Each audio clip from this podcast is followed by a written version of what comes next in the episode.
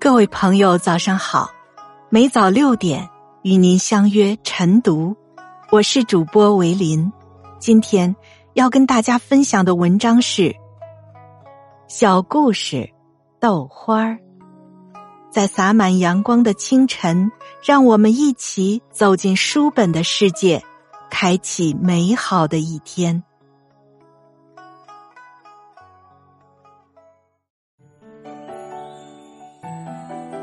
卖豆腐脑的大姐印象中很干练，在离她的小摊位不远处，也有一个干净利落的中年男人做着油条生意。这种组合很登对，俩人都爱笑，说话总能让人如沐春风。